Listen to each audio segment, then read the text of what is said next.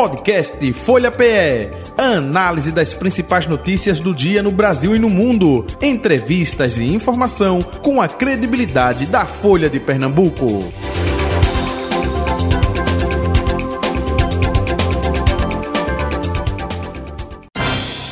Folha Política. Vamos conversar com o vereador Marco Aurélio Filho, vereador da cidade do Recife. Vereador Marco Aurélio Filho, muito bom dia, prazer tê-lo aqui, seja bem-vindo. Bom dia, Jota, bom dia, Betânia, bom dia a todos que fazem a Rádio Folha, sempre uma satisfação estar aqui com vocês. Betânia Santana, colunista de política da Folha de Pernambuco, bom dia, Betânia. Bom dia, Jota, tava morrendo de saudade de mim, não era, Jota? Isso, a semana toda sem ele ver, né?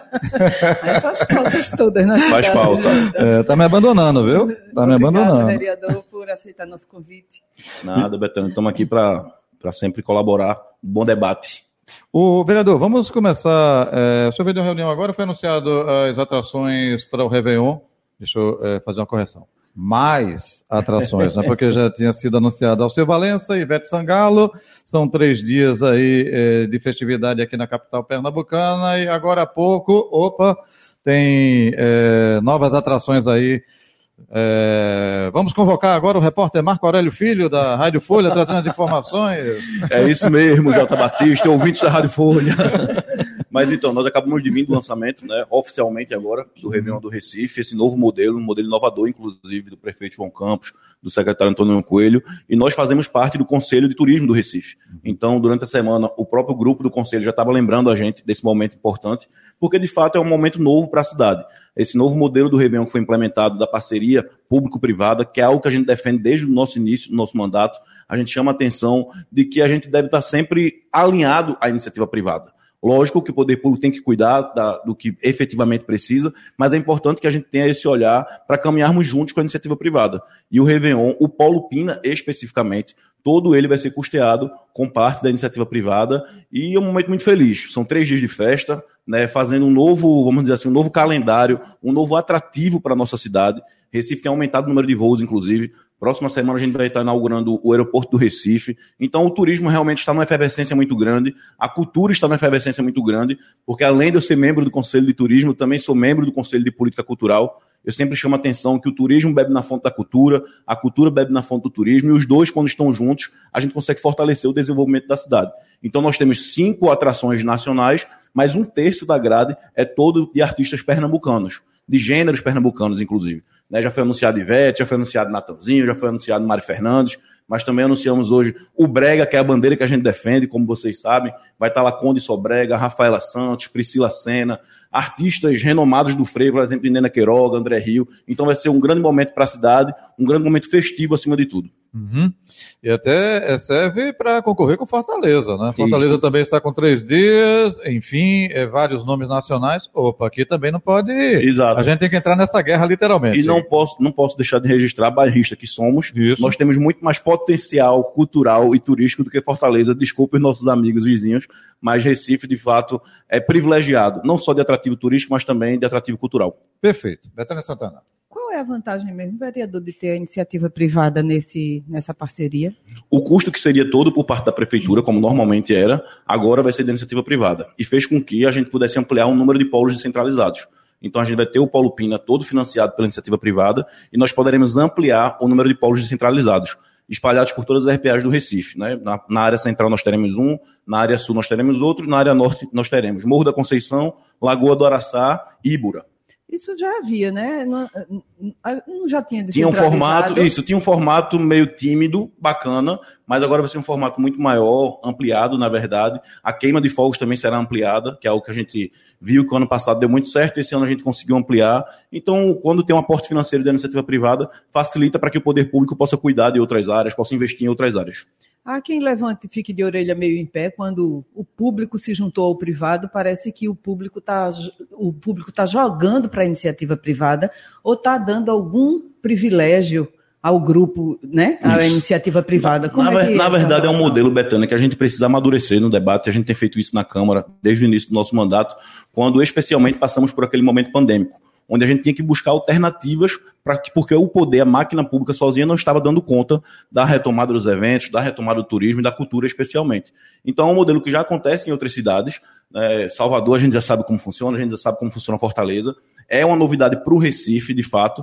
Tudo que é novo, obviamente, que gera um debate, é salutar, mas eu não tenho nenhuma dúvida que o Recife ganhou um grande presente e a gente vai conseguir consolidar esse calendário na cidade.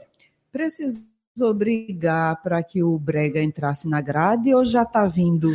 Já está vindo, já tá vindo por osmose. O Brega ele já está no lugar que ele é de direito. Vocês sabem da nossa construção desde a patrimonialização, desde que colocar o Brega no Carnaval do Recife no Marco Zero, depois a Lei Novembro Brega, agora um debate a nível nacional, tanto com o deputado Pedro Campos quanto com o deputado Clodoaldo Magalhães, então mostra que de fato o Brega está atingindo espaços que antes eram inalcançáveis. É, recentemente, eu até postei hoje na minha rede social um depoimento de Negra do Babado muito forte em relação que ela estava querendo desistir do Brega, literalmente emocionada falando isso em Brasília. E lá em Brasília a gente pôde ver toda essa emoção dos artistas, porque eles nunca nem imaginavam que pudessem um dia estar discutindo um movimento que sofreu tanto preconceito e ainda sofre, diga-se passagem, porque todo movimento periférico ele tem essa característica de fato de colocar um pouco debaixo do tapete. Mas o que a gente vê é que o Brega hoje está equiparado ao frevo, está equiparado ao samba, está equiparado ao maracatu. Sem dúvidas é mais um atrativo, como eu disse, o Recife aí mostrando o que tem de melhor. Quando o senhor fala de, de, um depoimento emocionado em Brasília, foi o que exatamente? Na verdade, aconteceu? o deputado Pedro Campos ele é autor de um projeto de lei que torna o Dia Nacional do Brega.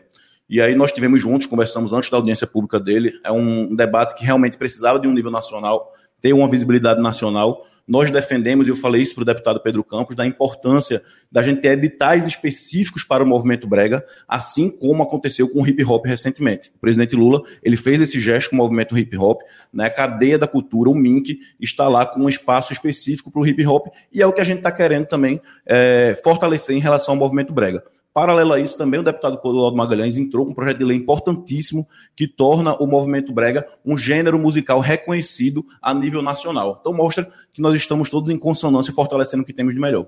Uhum. Quando a gente fala em Réveillon, em festa que junta muita gente, vem sempre uma questão que preocupa, que é a segurança. É, a segurança também entra em parceria na, nessa PPP ou a segurança vai ficar por conta do município? Como vai se dar? Na verdade, toda a parte de estrutura ainda, acredito que a gente em breve vai ter acesso a todas as informações, inclusive no Conselho de Turismo, porque no Conselho a gente delibera justamente as minúcias, essas coisas, os detalhes, vamos dizer assim, é, do que vai acontecer na cidade. Então, a segurança, sem dúvidas, é o ponto pivotal de toda, de toda discussão quando a gente fala de grandes eventos. Vocês não, se vocês estão acompanhando, vocês sabem que eu sou presidente, estou presidente da comissão que acompanha o Carnaval, o São João e grandes eventos. E uma das nuances, todas as vezes que nós preparamos um relatório, é a questão da segurança. Inclusive, em 2021, o nosso relatório apontou nessa perspectiva, inclusive do Carnaval e do Réveillon, para que a gente pudesse buscar alternativas e fortalecer esse movimento na cidade, tendo em vista a riqueza cultural e turística que o Recife tem. Então, no nosso relatório, nós apontamos, por exemplo, essa questão da gente buscar parcerias privadas, da gente fazer uma parceria público-privada para grandes eventos, mas também a divulgação, já me atendo ao Carnaval, porque quando vira o ano a gente já fala de Carnaval, não tem como ser diferente, de que a gente pudesse preparar o Recife nos meses de outubro, novembro, como faz Salvador. Uhum. É, nós fomos convidados o ano passado, se eu não me engano, para participar da Expo Carnaval, que é um evento que reúne as cidades carnaval, carnavais lá em Salvador. Por conta do protagonismo dessa comissão que nós tivemos na Câmara Municipal do Recife, a Câmara Municipal de Salvador nos convidou para que a gente pudesse participar um pouco das deliberações dele em relação ao carnaval. Então, quando eles terminam o carnaval, Jota, para você ter ideia uhum. do ano que, que estamos, eles já estão planejando do próximo. E é isso que a gente tem visto no Recife, é isso que a gente tem buscado colaborar com a cidade. Uhum. É, eu, eu ia perguntar, Jota, de hum. que. Acho que você vai perguntar alguma coisa antes. Não, vou mudar de tema, vou mudar de tema. tá, mas eu ia perguntar assim, era também mudando de tema e, e enveredando por outro, que era assim, de que comissão o senhor não faz parte? mas, mas, antes dela, eu queria perguntar assim, nesse processo de.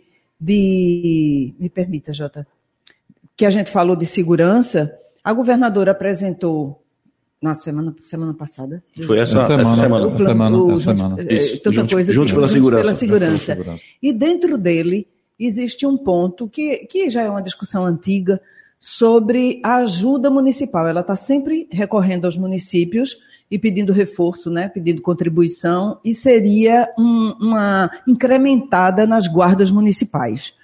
Esse é um ponto bem nevrálgico que se discute há muito tempo e que e como é que o senhor vê isso? O senhor defende a Guarda Municipal Armada? O senhor é favorável? Completamente favorável. Ainda na época do, do então vereador Marco Aurélio, meu pai, a gente já fazia essa discussão com as entidades E quando assumimos a Câmara, um dos nossos primeiros pronunciamentos foi apresentar um plano de segurança para a cidade do Recife. E esse plano, ele era uma tríade. A gente falava do fortalecimento dos compais, que a gente está vendo que está acontecendo, uhum. do fortalecimento da iluminação da cidade, porque também faz parte da segurança, e no momento oportuno a gente discutir sim o armamento da guarda. Mas aqui eu chamo a atenção que na época nós apresentamos um requerimento, e foi motivo de muito debate na casa positivamente, de que não é simplesmente chegar e dar uma arma para todo guarda municipal. Então a gente defendeu naquela ocasião que nós tivéssemos grupos específicos para ajudar o poder do Estado. E aqui eu reforço, Betânia, para quem está nos acompanhando, aproveitando a audiência. A própria Constituição é muito clara. Ela diz que é dever constitucional do Estado cuidar da segurança do cidadão. Não é uma prerrogativa do município. O município, obviamente, tem que colaborar. E o que é que a gente defende, defendia e defende que assim aconteça? Que a gente tenha um grupo específico de uma guarda armada, inclusive com fardamento diferenciado, uma corregedoria forte, devidamente equipada, devidamente capacitada, para ajudar, por exemplo, nos pontos turísticos da cidade, que a gente sabe que é uma grande grita, porque não adianta, por exemplo, a gente estar tá retomando o centro da cidade, né, a, a, duras penas, retomando o centro da cidade, o próprio Pátio de São Pedro, que é um atrativo muito grande, tem um potencial muito rico, e a gente não investir na segurança. Então, a nossa ideia naquele momento, e eu continuo defendendo que seja dessa forma, um grupo específico da Guarda Municipal Armada, para estar nesses pontos estratégicos da cidade e também nos corredores de ônibus, porque eu acho que dá uma segurança maior. Por exemplo, quem está aqui no centro do Recife, que vai atravessar a ponte para pegar um ônibus do outro lado, a gente sabe qual é a realidade a gente sabe que muitas vezes muitos dos nossos funcionários, colaboradores, são assaltados a atravessar a ponte. Então imagina que a ilha do Recife, que não é algo muito difícil de tomar conta. Se a gente tivesse esse grupo tático da Guarda Armada nas pontes do Recife, em parceria com a Polícia Militar, não fazendo o papel da polícia. Porque aqui eu reforço, é dever constitucional do Estado cuidar da segurança. Isso a gente já entendeu. Também não é papel da Guarda Municipal fazer o trabalho ostensivo. Esse papel é da Polícia Militar. Então, eu acredito que a gente agindo em consonância, sim, dá muito certo. Mas o que nós podemos ver no anúncio da governadora, e aqui eu chamo a atenção, a gente estava esperando algo muito maior. O Juntos pela Segurança, estávamos todos na expectativa, porque do litoral ao sertão, a pauta segurança é muito cara. A gente precisa avançar, a gente precisa buscar um desenvolvimento nessa pauta. E nós não vimos, por exemplo, aumento de efetivo, a gente não viu, por exemplo, é, a questão salarial, a gente não viu nenhuma perspectiva na valorização do agente de segurança, especialmente os policiais civis e os policiais militares. O que é que o senhor considera o momento oportuno de ter a Guarda Municipal atuando? Quando a gente tiver um Estado que colabore com a Prefeitura da cidade do Recife e vice-versa. A gente não pode debater esse tema individualmente. Né? É muito, é muito, vamos dizer assim, muito é, confortável, por exemplo, a declaração que a gente viu do secretário dizer, olha, vamos armar a Guarda Municipal. Tá, mas o Estado vai fazer o que com isso? Qual vai ser a contrapartida do Estado? Porque se o Estado não está nem cuidando do seu efetivo, quem dirá da Guarda Municipal? Então não é uma transferência de responsabilidade, é uma responsabilidade conjunta. Então eu me ative a essa declaração do secretário. Inclusive, a nossa ideia, nós temos uma comissão que debate esse tema na casa. Nós já tentamos diversas vezes contato com a própria secretaria, com a SDS, para que a gente faça, inclusive, uma audiência conjunta para entender quais os elos fracos dessa relação, fortalecer e criar uma perspectiva de futuro onde a polícia militar esteja devidamente na rua, equipada, valorizada, animada para estar na rua, essa é a verdade, e a Guarda Municipal no momento certo, em alguns pontos específicos da cidade, colaborando com a segurança. É isso, Jota. É, eu gostaria de mudar de tema com relação à aprovação do orçamento, né? É, não teve oposição na casa, né? Não tem. Não teve, né? Enfim, tem. não tem. É, enfim, é, 2024 com 8,2 bilhões de reais, né? É, é um, chamando a atenção, nos últimos anos a gente não viu algo parecido. E, pela informação, tiveram 98 é, emendas. O senhor colocou alguma emenda Coloquei, nisso daí? Sempre foi? coloco, tanto da Lua quanto do PPA. Vamos lá. Mas aqui eu preciso destacar, a minha pauta não tem, não tem como ser diferente, todos já sabem, é a defesa da cultura e nós conseguimos algo inédito, diga-se de passagem, que foi a gente aprovar uma emenda onde a gente, no caso, incrementa toda a estrutura do PPA no plano de valorização das prioridades da gestão pública da Prefeitura do Recife. Então nós conseguimos incrementar no eixo cultura. Lá vai ter agora no PPA, com muita luta, a parte da cultura periférica e também do Novembro Brega. Por que eu insisto nessa pauta? Que às vezes, até quem não entende, Betânia, por não gostar do Brega, a gente respeita, mas isso tem, atinge diretamente o dia a dia das comunidades do Recife. Né? Quando a gente defendeu essa questão do brega, era muito no sentido de chegar na ponta, de chegar naquelas pessoas que não têm acesso ao poder público. E a gente sabe que a periferia da cidade, quem vive de cultura, a gente sabe da dificuldade, da dificuldade que é, especialmente depois dessa, desse momento pandêmico. Então a gente conseguiu fazer essa consolidação da cultura periférica com uma bandeira forte no eixo da programação da Prefeitura da cidade do Recife. Uhum. Isso, e, e, e, o orçamento, e o orçamento é, é, surpreendeu muita gente? Foi o orçamento maior da história, né? A gente tem visto, olha, se a gente não tivesse vindo tanto, não tivesse vendo tanta entrega do prefeito João Campos, a gente causaria estranheza. Tanto é que a própria oposição, você viu que não fez nenhum barulho nesse sentido. Então a gente está vendo que o prefeito está entregando, a gente está vendo que o prefeito está em busca de resultados, está em busca de parcerias para o desenvolvimento da cidade, e naturalmente esse orçamento realmente tinha que ser um orçamento do tamanho que foi, para o Recife que a gente tanto quer, que a gente defende e que a gente está vendo acontecer. Que é um montante histórico, né, Jota? E, e depois o vereador ainda tem aquele dinheiro que chegou dos 2 bilhões, então, assim, é muito dinheiro. Isso eu não consigo nem mensurar, nem, mensurar, é nem muito, contar e aí, zeros. E aí vem o nosso papel enquanto legislativo, né? Porque não é só apresentar, não é só a gente apresentar propositura, é também de um ponto de vista de, de fiscalização mesmo. Uhum. Quando a gente fez esse debate do fortalecimento da cultura, foi também fiscalizando o próprio orçamento da prefeitura. Olha, o que é está sendo voltado para a cultura periférica? Porque quando a gente fala de cultura, não é só frevo, não é só maracatu, não é só samba. Foi quando a gente inclui o brega, a gente está defendendo o hip hop. E isso faz a diferença na vida das pessoas.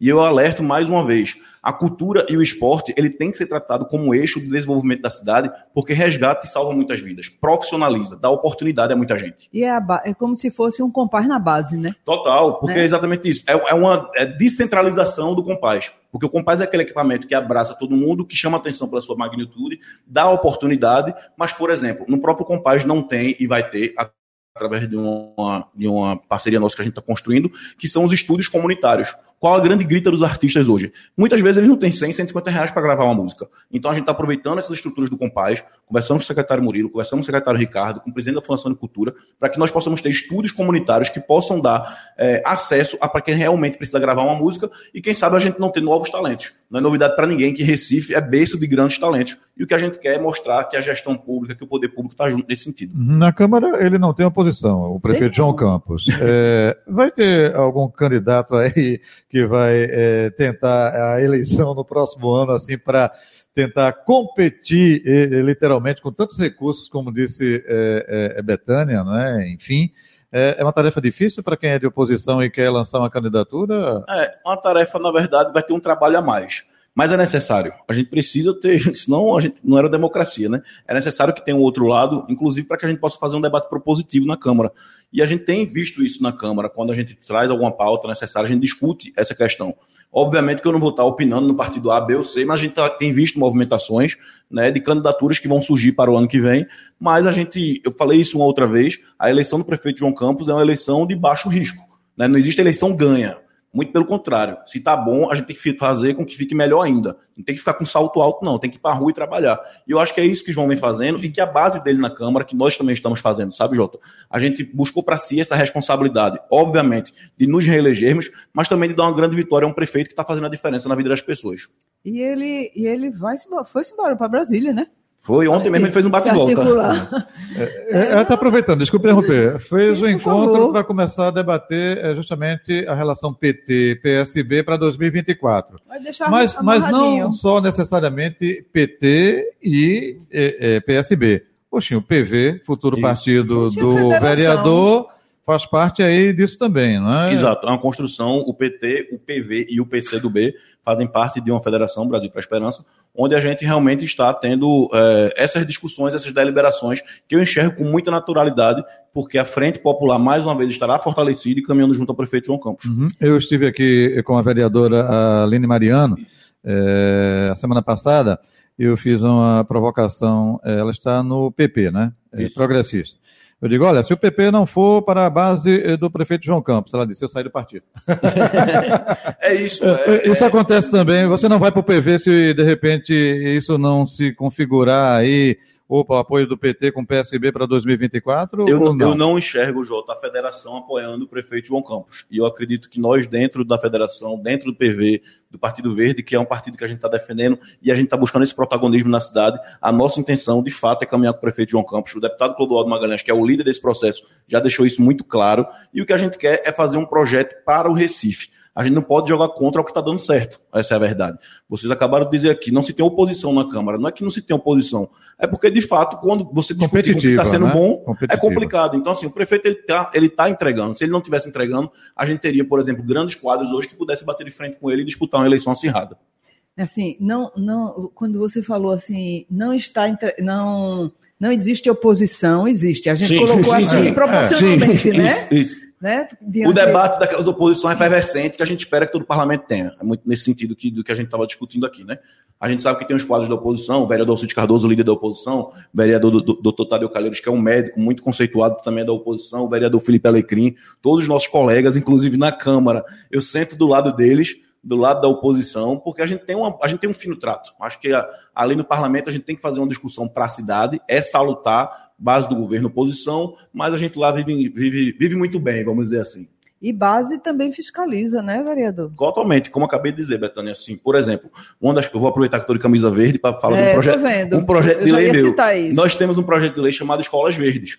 Como foi que surgiu esse projeto? Foi da necessidade da gente buscar a discussão da sustentabilidade, do meio ambiente, do fortalecimento da educação ambiental dentro das escolas. Quando nós pegamos o programa do governo, a gente viu que ainda havia essa deficiência. Então a gente está construindo junto com o secretário Fred Emanso, exitoso secretário da Educação, tanto uma educação por parte da educação ambiental, da conscientização ambiental, como também da educação patrimonial. Recife é berço de grandes patrimônios. E nós temos alunos, nós temos estudantes, especialmente da periferia, que não conhecem os patrimônios da cidade. E a gente, quando a gente ensina na base, a gente tem um adulto com uma formação muito melhor, que vai respeitar, valorizar a nossa cidade e, acima de tudo, respeitar os nossos patrimônios, que é o que a gente quer, para não perder o que a gente tem de melhor. O senhor acha que, pelo perfil que a Câmara tem hoje, e, e, numa provável reeleição do prefeito João Campos, essa a tendência é continuar com essa, assim, essa oposição, entre aspas? É natural, é, obviamente, que eu acho que talvez tende a, tende, possa ter um aumento da oposição, porque aí nós teremos uma eleição a nível estadual, e aí sim, a governadora Raquel Lira, obviamente, é candidata a, a reeleição e a gente vai ter um candidato também da Frente Popular.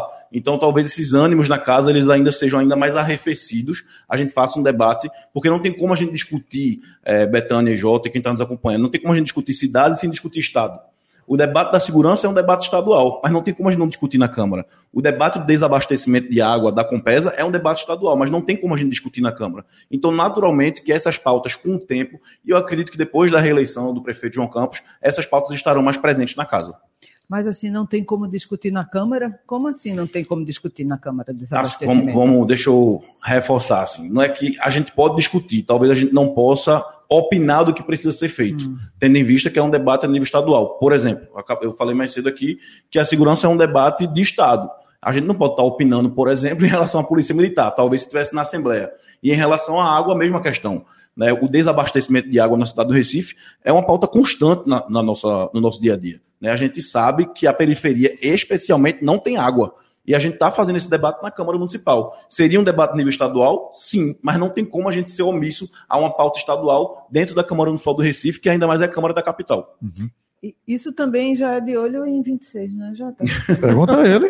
É? É, deputado, é, é, é. Essa veterana não escapa nada. Até, até, aproveitando, como é que fica é, é, esse entendimento é, em casa, hein? Seu pai, você, papai, é você que vai para deputado ou não? Olha, o pessoal lá nas bases estão dizendo. Como é que fica essa disputa interna? Rapaz, o, o, deputado Marco Aurélio, ele sempre será o meu guru. E a gente age em conjunto, não tem como ser diferente. Ele é a minha maior referência. Né? Não tem como, inclusive, não me emocionar falando dele, que inclusive está nos acompanhando, porque é ele que me norteia. Então, se no momento oportuno a gente achar, olha, quem tem que ser o candidato é o vereador Marco Aurélio, é deputado ou tem que ser o que vier, tá ótimo. O que importa é que o grupo esteja satisfeito.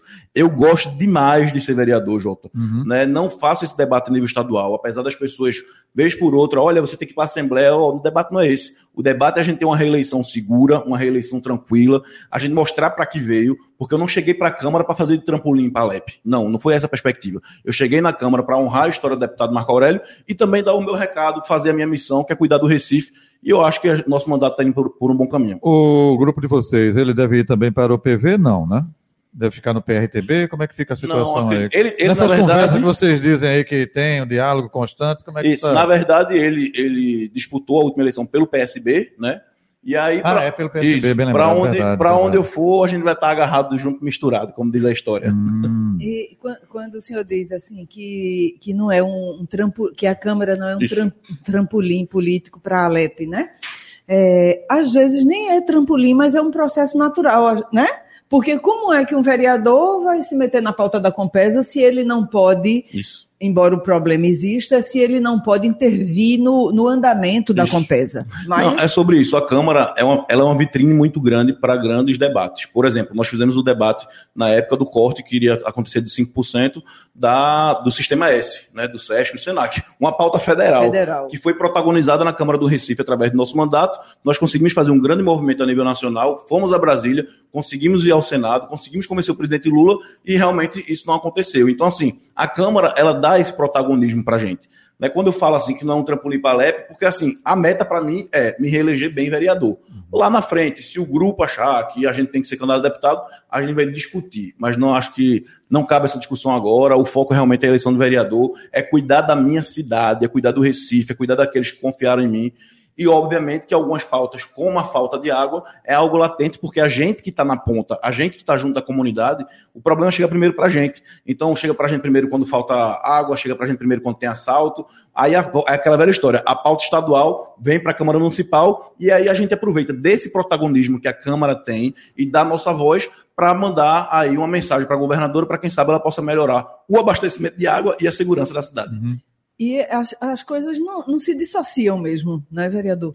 É, a gente estava outro dia discutindo que, que assim que é preciso também ter um olhar mais voltado para o centro, que o centro não, o centro do Recife, Jota, e aí voltando um pouco para a pauta administrativa, não se resume só ao bairro do Recife, né? E, e, e que inclusive também precisa de mais incremento. Isso. Hoje eu fiquei bem triste, assim, porque eu dei uma circulada na cidade, na área, na área central, centro e área, muita gente na rua, muita, muita, muitas pessoas visivelmente drogadas, e esse é um problema que a, gente- que a Câmara tem Prédios que se voltar. Né? abandonados, né? Santo Muita Antônio, gente. Boa Vista e por Isso. aí. Vamos, vamos, vamos aos pontos. Primeiro, essa questão do centro expandido, como a gente chama, né, essa é uma discussão antes de haver ainda o recentro, inclusive, a gente já discutia. Uma das primeiras caminhadas que eu fiz, eu gosto de ir em loco, né, quem acompanha nosso trabalho sabe disso, foi saindo da Boa Vista, pegando a Imperatriz, batendo lá no Mercado de São José.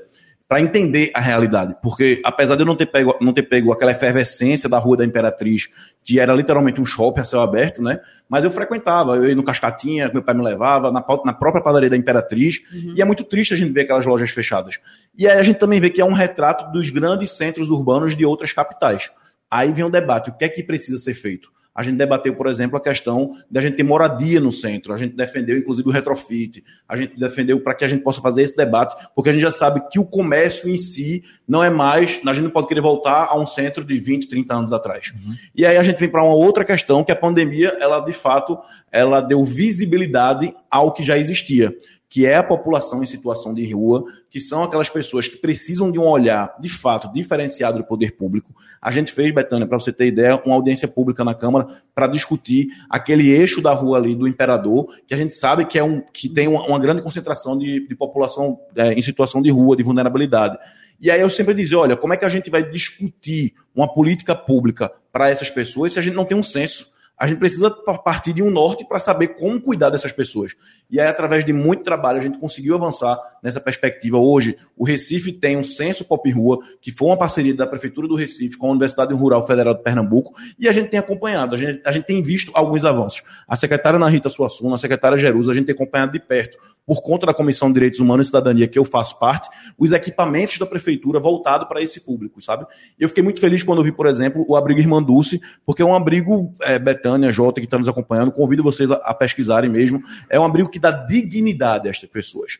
Porque se você, se assim, se as pessoas já se sentem maltratadas ou escanteadas pelo poder público de alguma forma, quem está na, em situação de rua, ainda mais. Você tem que ter muito zelo, você tem que ter muito cuidado, você tem que ter muito tato para saber como reinserir aquelas pessoas em vulnerabilidade social na sociedade. Então a gente tem feito um trabalho né, que não é fácil, por exemplo, a gente precisa conscientizar, para fechar essa pauta, Jota, a gente precisa conscientizar os empresários para que abram vagas e espaços para essas pessoas. Porque hoje a prefeitura não só recebe, não só dá comida quando precisa, mas também qualifica essas pessoas. E aí, na hora que a gente vai para a ponta atrás do emprego, o próprio empresário não quer receber por conta do histórico. Infelizmente, ainda é uma questão de preconceito estrutural que a gente precisa combater. Perfeito. É, vereador é, Marco Aurélio Filho, é, pela legislação eleitoral, Março abre a janela partidária, né, sem perda de mandato, enfim. Qual é a data é, oficial para a sua migração para o Partido Verde? Rapaz, hein? olha, eu, eu mereço ser estudado, viu? Hum. A Betânia que gosta dessas coisas, pode procurar saber. Porque eu desconheço alguém que está no partido sem ainda estar oficialmente. Porque hoje a gente já fala em nome do PV, a gente já faz reunião com a federação. Né? Já usa a camisa verde, é a segunda já. vez. A outra entrevista olha, também ele estava. E, e, em sua homenagem. Ah, porque eu vi, gravata também. Eu vi com uma outra verde bem clarinha. Ah. Aí você diz, esse verde amadurecer, você vai. Ah. Aí hoje eu vi com uma verde mais escura. Mas o que eu quero dizer com isso? A gente está esperando, obviamente, a legislação. Né? O meu partido, o PRTB, infelizmente, ele não atingiu a causa de barreira. Infelizmente, ele não cumpriu as metas que precisaria. E há um processo lá em Brasília em relação ao partido se eu me sentir seguro para sair antes, se eu tiver ok, se eu tiver anuência da Nacional, eu vou sair antes, que é o que eu gostaria. Se não, vou esperar a janela com muita tranquilidade, fazer uma grande festa para esse novo momento que o Partido Verde vai viver na cidade do Recife. É Legal. Porque eu tinha entendido, Jota, na última entrevista, bem rapidinho aqui, que seria ainda esse ano. Isso. Ah, Era a intenção. É, é, mas... é, isso que eu estou tentando construir é, com Brasília, viu? Mas não pode, não pode arriscar, né? Tem isso, que... isso tem que ir com calma. É isso aí. Vereador Marco Aurélio Filho, aproveitando Feliz Natal para o senhor, feliz 2024, saúde e paz para o senhor, familiares, colaboradores, enfim, tudo de bom, viu? Jota, muito obrigado. Deus continue abençoando vocês, os colaboradores da Rádio Folha. A Rádio Folha que faz parte da nossa vida, não tem como ser diferente. Um abraço para todo o grupo, EQM. Betânia, minha amiga, muito obrigado. A gente sempre fica com um friozinho na barriga quando vem conversar com Betânia, porque a gente nunca sabe qual vai ser a perspectiva dela, que ela é uma boa, ela é uma boa política.